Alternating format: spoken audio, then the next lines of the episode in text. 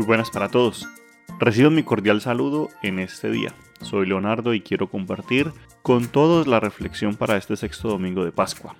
Las lecturas que escuchamos en este día son bastante dicientes.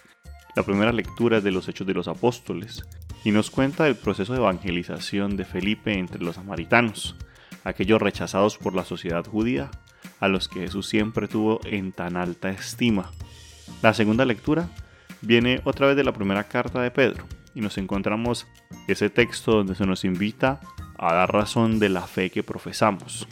Y el Evangelio de hoy es tomado nuevamente de San Juan en el capítulo 14, desde los versos 15 al 21, en el cual nos detendremos para hacer nuestra reflexión el día de hoy.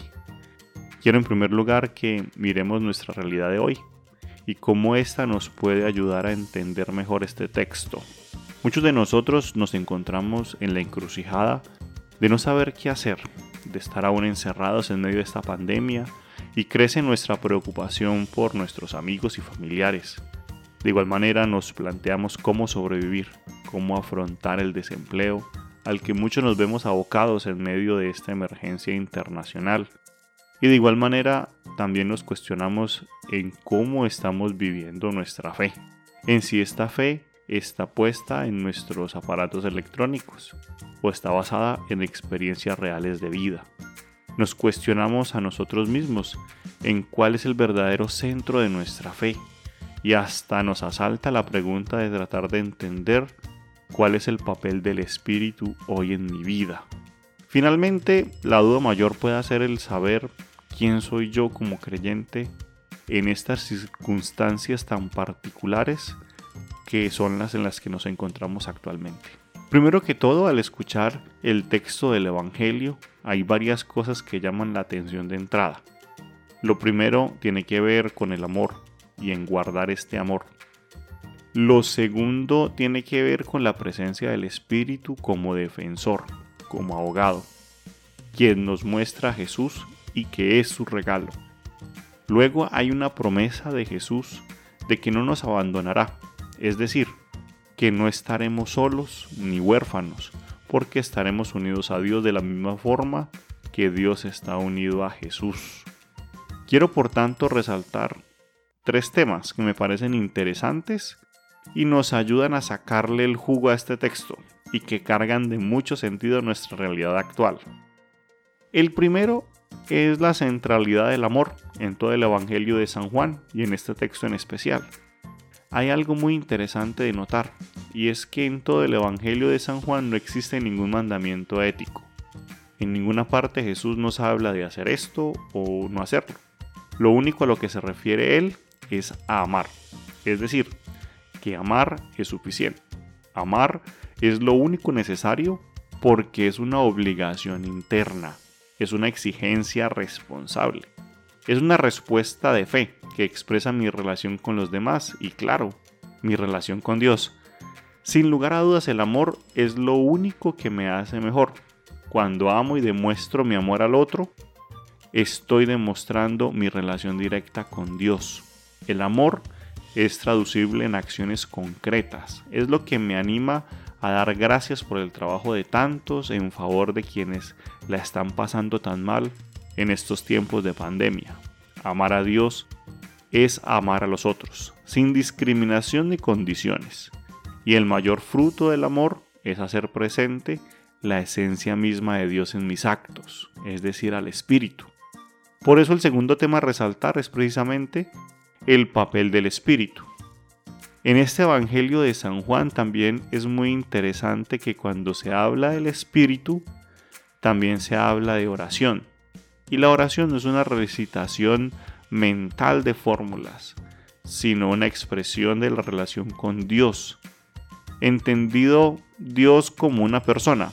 Y eso solo es posible gracias a que Dios nos da la fuerza y el entendimiento necesario para hacerlo. El Espíritu nos da esa ayudadita.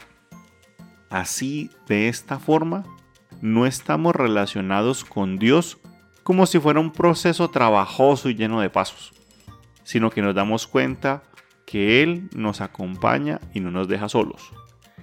El Espíritu es un regalo, es un don que nos da Jesús para que logremos entender lo que ha pasado en su vida, es decir, su muerte y su resurrección, y cómo esta resurrección nos hace a nosotros cada vez más cercanos a la realidad de Dios. De aquí que la palabra que utiliza Jesús para describir la realidad del Espíritu sea la de Paráclito, una palabra griega que literalmente quiere decir aquel que ha sido llamado para estar al lado, para caminar al lado, como un defensor, como uno que es capaz de hablar cuando yo ya no tengo las palabras.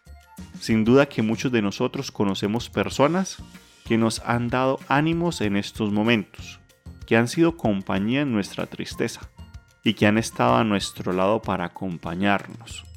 El Espíritu es la terapia de amor que Dios nos da, que sana el mundo y nos permite darnos cuenta que Dios permanece a nuestro lado a través de tantas personas que ofrecen lo mejor de sí mismas y que nos invitan a cada uno de nosotros a ser ese tipo de personas para los demás.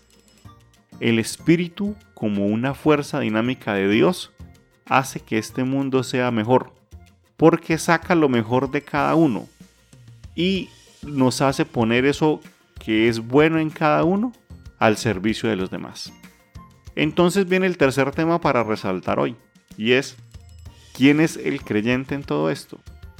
Pues es aquel que gracias a que ha experimentado el amor de Dios en su vida y está llamado a amar, ama sin miedo a través de signos visibles, de gestos concretos, de miradas y buenos deseos, haciendo lo posible para que todos podamos salir juntos de esta.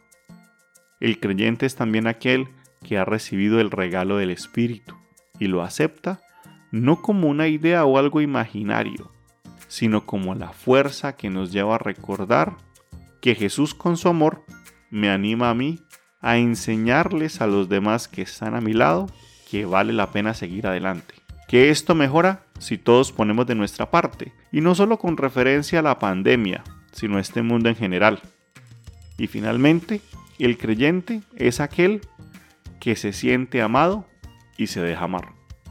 El reto de hoy, y claro, de toda nuestra vida, es recordar que creer no es tanto memorizar fórmulas, sino que es demostrar que mi relación con Dios está hecha vida en los actos de amor que yo soy capaz de realizar en favor de los demás, y que tal solo es posible si dejo que este espíritu nos dé la fuerza para que ese amor no se agote, sino que inunde y contagie más que este virus.